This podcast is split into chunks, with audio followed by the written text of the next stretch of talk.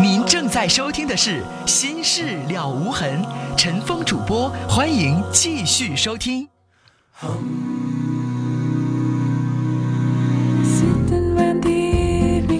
好，点播广告之后，欢迎您继续来收听《心事了无痕》节目，我是主持人陈峰，导播是江浩。五八幺幺的听众说：“傻女人，聊天能让你幸福一辈子吗？网络是虚拟的，老公才是真的。你们夫妻谁也别说谁，都一个味儿。”二三零的听众说：“每天都听节目，我儿子啊在中铁实习，已经聘上了，但他不喜欢这工作，我怎么办啊？”呦，这样的工作还不喜欢呢，多好啊！铁饭碗现在可不好找了，那您告诉我，您儿子喜欢啥？他喜欢做什么？看看他的兴趣，可不可行？是不是脚踏实地？如果他不是脚踏实地，眼高手低的，啊，想法天真，那女士当然不能答应，因为您这短信说的实在是太简单。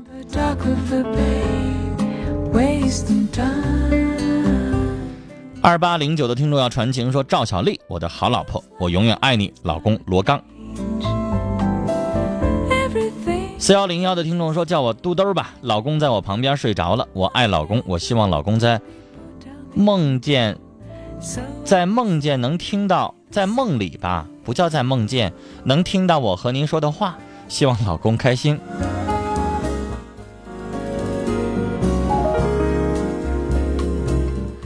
九六七零的听众说：“我是从云南丽江来读书的，同学知道我的情况之后，经常拿一些东西啊做笑话。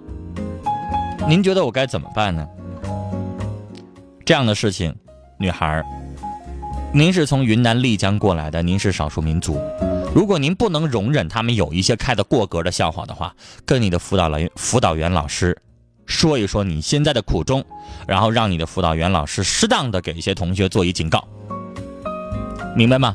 这是涉及到你自己的自尊和你自己的生活的风俗等很严重的问题，必须严正对待。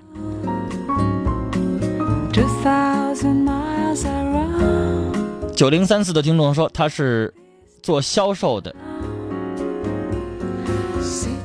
啊，前面还有一条短信说他是我的顾客。他给过我名片，我主动给他发的短信，然后呢，他总给我打电话，这样每天都联系。有一天，他的同事和我说他结婚了，他是做销售的，刚来这儿四个多月。我没问过这事儿，我不知道该怎么问他，我该和他处吗？他同事不能无缘无故的把一屎盆子扣他脑袋上吧？他他要没结过婚，他同事非说他结了婚，您觉得这可能吗？所以，女孩，你还问啥呢？如果他要是已经结了婚的，他没事老给你打电话，他老黏着你，你想想这个人的品质是什么呢？你愿意做第三者吗？咱还是离他远点吧。我们来接电话，四号线的电话。您好，有严重的回收声音，我们请导播处理。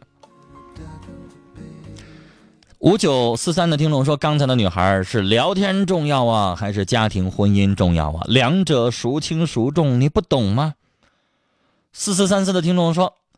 您说胖的男孩不好找对象吗？我二十二，身高一米八零，九十五公斤，工作了没处过对象，还郁闷着呢。不能说胖的就不好找，呃，这个不就找不到对象，但不好找是肯定的了。呃，适当的稍微锻炼一点点，我觉得你胖的不多，一米八零的身高，然后一百九十斤，你哪怕你一米八零，然后你一百七十斤就行了。尤其是减轻一点体重，对你自己来说也是好事儿。太年轻，不要太胖。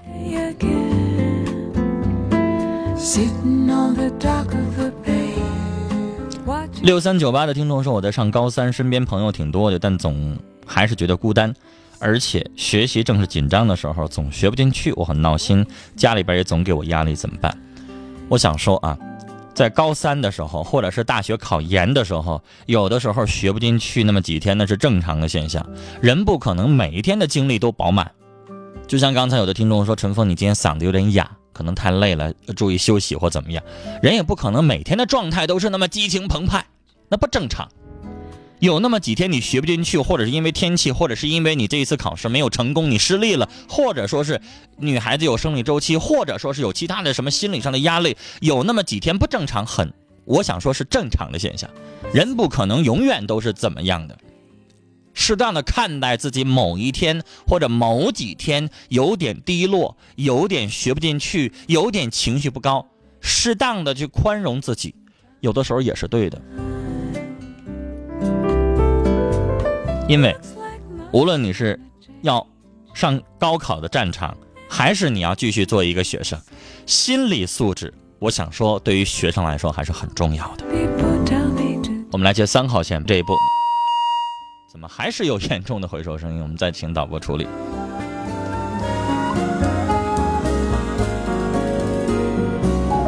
六幺幺七的听众，他说：“我经常关注你的微博啊。”然后说，我和男朋友在一起快四年了，我是学习和传媒有关的专业的，想拍个小片儿，需要与男朋友拥抱牵手。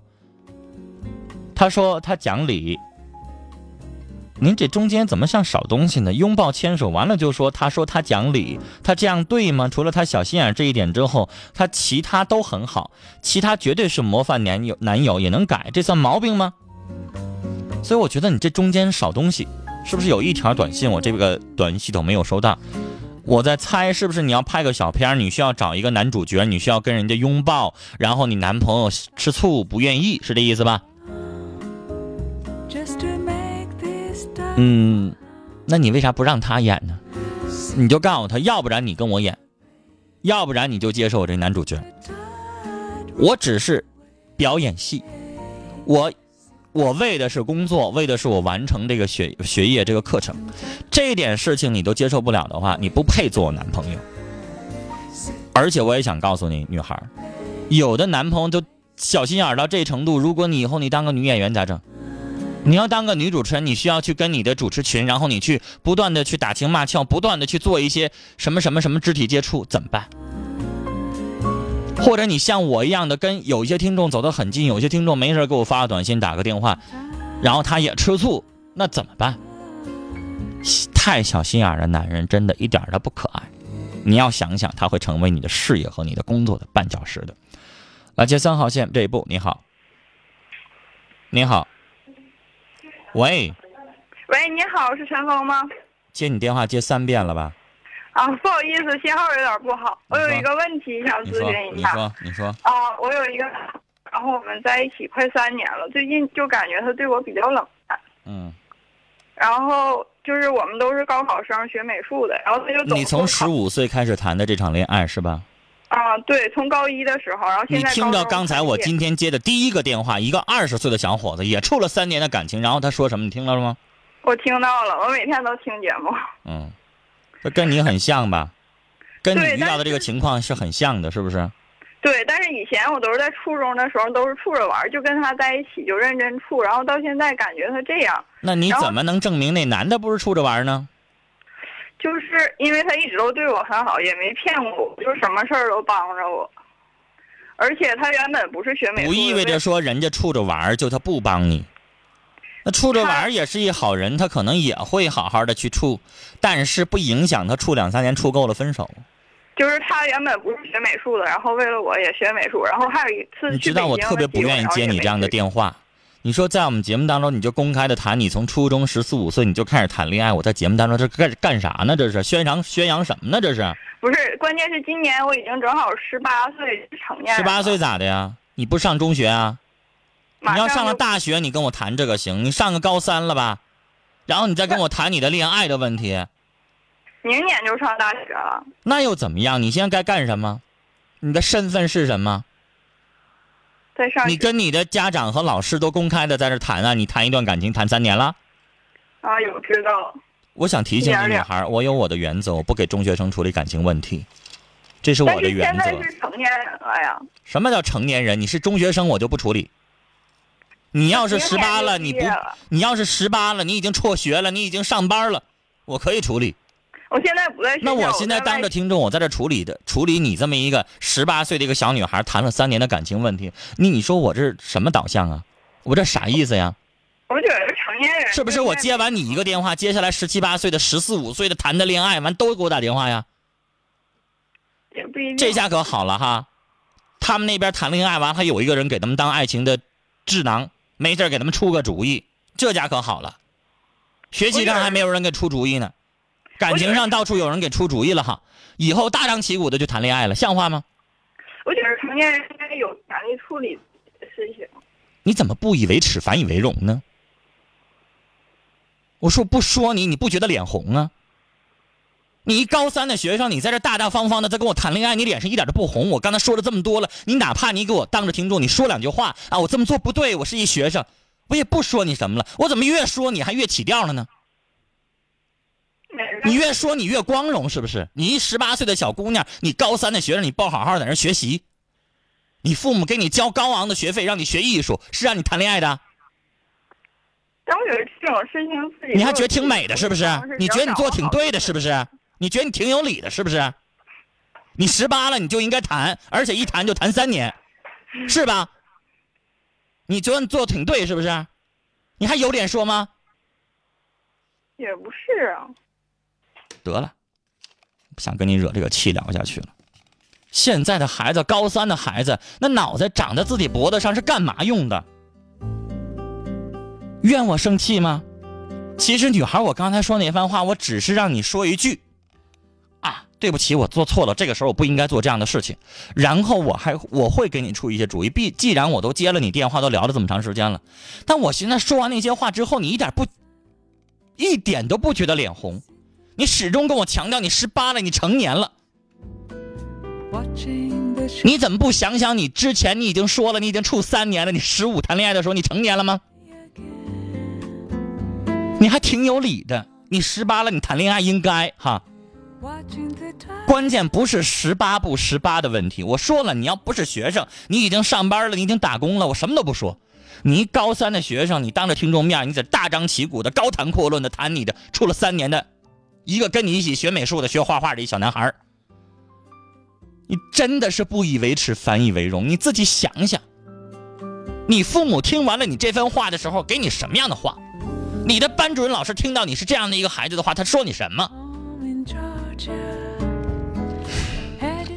什么样的电话我可以接？比如说那孩子告诉我了，说现在谈恋爱他耽误学习，他让我帮助他处理，那行。你刚才在说什么？你觉得他耽误学习吗？你跟我强调的是你十八岁了，你可以谈恋爱了。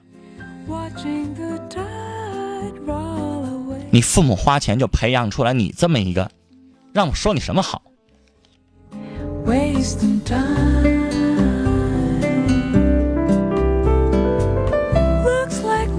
我接完这个电话，我到现在为止，我那心跳啊，它都不是平稳的。因为陈峰自己本身，很多听众知道，我在大学就带这个艺术类的学生、播音主持类的学生，我也接触过那些考艺术术科那些学生。十五岁就开始谈恋爱，你就算你考上大学培养出来的，是什么好东西吗？原谅我说这样的话。我希望这个女孩，你听完我说这番话之后，我跟你没有仇，你能不能脸点红啊？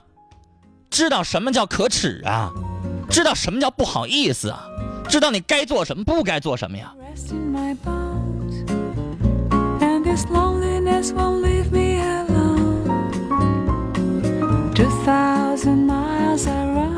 零四二三的听众说：“刚才这小妹妹，你懂什么叫爱吗？”十五岁就开始谈，到现在你才十八。他最后说：“我也十八，但是我工作了，好好学习吧，你拥有我没有的机会。”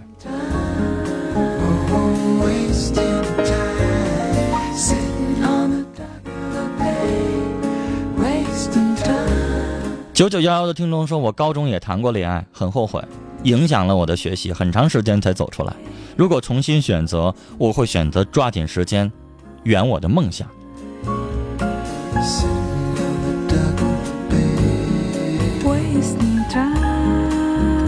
二八幺幺的听众说：“刚才这打电话的女孩是什么人呢？主持人，您发自肺腑的话，他们听不懂啊。三零三六的听众说：“主持人骂的好，我听着就痛快。九零后的孩子真的该有人痛骂一下，好好教育一下了。家里人都管不了啊。”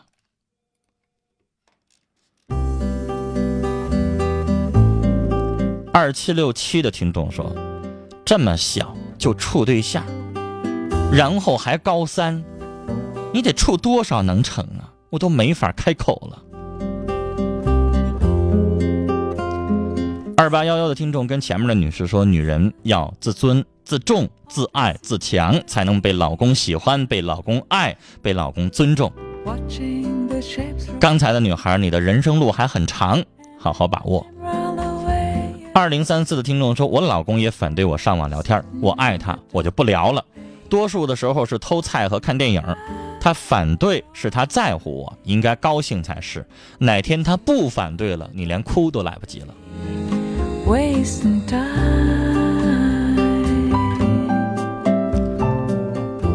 零八七五的听友的短信，他说：“老婆和前男友联系，可我很在意，我感觉他一直没放下那个人。我委婉的和他说别联系了，但还联系，我怎么办呢？”刚才我在节目当中跟那个女士来说，这样的事情，你再苦口婆心，你再有耐心，你再跟他吵和闹，一点用没有，你就来以牙还牙。你让他明白你有多痛，要不然他永远不明白这感情天平失衡了是什么样的状态。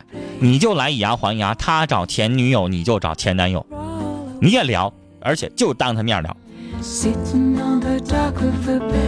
九九幺幺的听众在回刚才有一个男孩因为自己胖不好找对象那位，他说胖有安全感啊，很好，很可爱，要自信。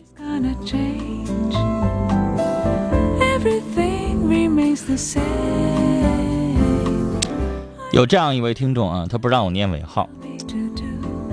哎，我在掂对这短信要怎么念。他说：“我有时候感觉自己是一个特别放荡的女人。我今年二十二岁，有男性朋友不少于十人。我不想像现在这样了，我该怎么办？我都不敢面对我的家人了，我的家长。”和领导，我感觉我特别给他们丢人。你知道没有？你后边那个话，你说丢人，你不敢面对家人，我没有多想，因为你有男性的好朋友没什么，但是你后面那些话，我只能想，你跟这十个男人都保持着性关系，是这意思吧？我没冤枉你吧？那你自己形容你自己是一个特别放荡的女人，这是你自己形容的，那就不过了。二十二岁的女孩跟十个男人要保持性关系，我都不知道该怎么形容。人要活，要为自己这张脸要争一口气。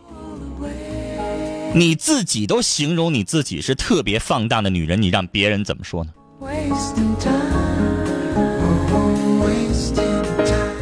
九幺三八的听众说：“陈峰，对，就应该教育那些孩子，让他们干点正事儿。但是咱没有必要动真气。”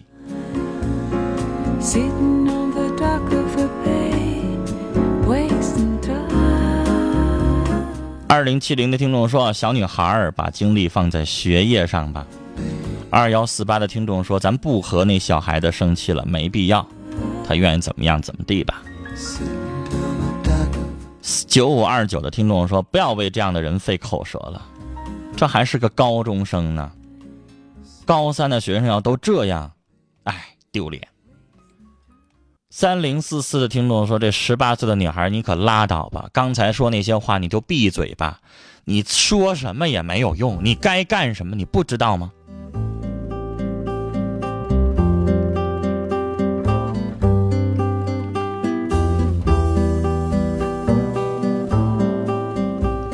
六七八幺的听众说：“前面那个女士为了聊天，家都不要了，成天跟丈夫吵架，甚至想离婚。您这是有正事儿吗？”来，接下来我们要接二号线这一步。您好，先生。您说。你好。您说有什么事儿？是我。您说。哎呀，我我有感情问题，我想咨询一下啊，陈峰老师。嗯。我今年四十一岁。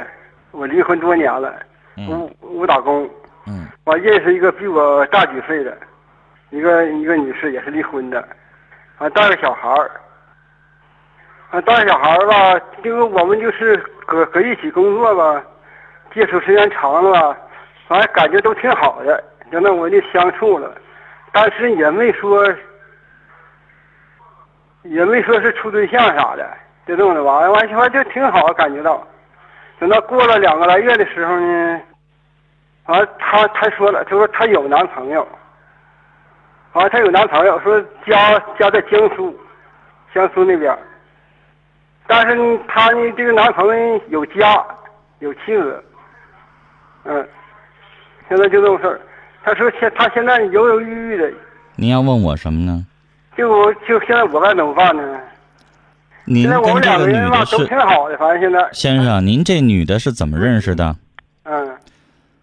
我问您话，您听见没有啊？您光嗯。嗯我说这女的您怎么认识的？就是搁一起工作，您在一起工作，呃，同事。先生您多大年纪？我四十一。您是离异的，嗯呐，他呢？他也是。先生，咱离异之后，咱二婚是不是得找一个谨慎的？对，是，您不想再三婚了吧？对对对。那这一回您怎么不谨慎点儿啊？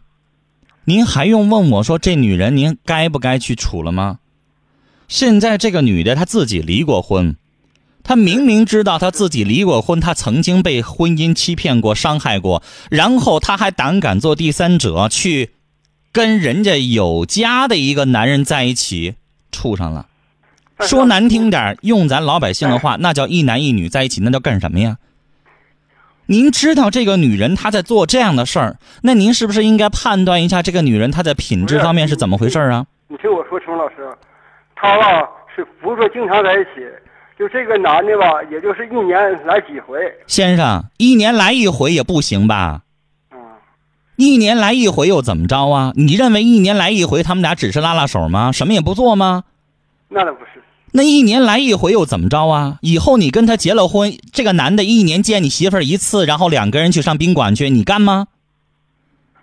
所以说，我都已经说到这话份儿上了。我说这女的的品质，你是不是应该寻思寻思？然后您打断我，告诉我说他们一年就见几回，一年见几回咋的？你愿意啊？不是，我感觉这个说的不像那个一方的，感感觉挺实在的。不像第三者是不是？对，您的意思是不是第三者应该跟那个勾搭人家老公应该成天在一起？他不是天天，他一年只见两三次，你应该同情他呀。他这叫啥？你知道吗？他这就是人家情人或者叫情妇。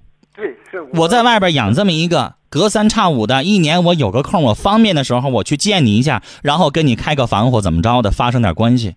嗯，你认为他们俩会清清白白吗？那倒不是。那既然不是的话，先生，你跟这个女人，她品质有没有问题？你自己寻思寻思啊。正经人家的女人，没有自己单身的，她能够会跟另外一个人家结了婚、人家有媳妇儿、有孩子的男人，然后一年有那么两三次吗？行吗？我他就说是这个男人先生，您说您这电话有必要打电话问我吗？他跟这个男人再好，他现在跟着，明明知道人家已经结了婚，还不断绝关系，还联系，咱能说他品质端正吗？能说她是正经女人吗？对不对？啊，您还用打断我吗？但是吧，也是事情吧，他说是吧，就是这个这个他认识这个男江苏这男的呢，他媳妇是个精神病，不是，你说不能干啥？先生正正常的啊是什么也不行吧？啊，您的意思说他媳妇儿精神不正常，这男的就可以在外边找个女人吗？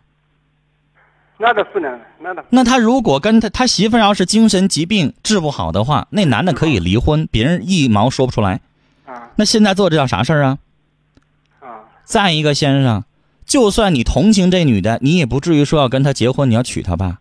你娶完她之后，这个女的跟那个男的在一年两三次，隔三差五的把你当成什么了？你明明知道这是个戴绿帽子的事儿，然后你非得把这个帽子要戴到自己头上吗？陈峰老师啊，是这么回事是吧？他现在犹犹豫豫的，为啥说呢？他也想断断吗？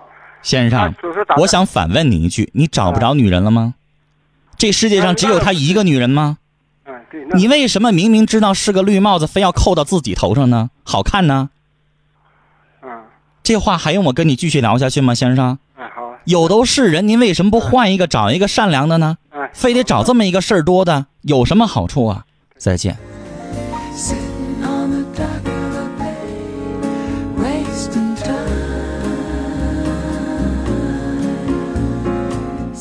好了，今晚的节目到这里就结束了，感谢您的收听。明晚的同一时间，欢迎您继续来收听《心事了无痕》，再会。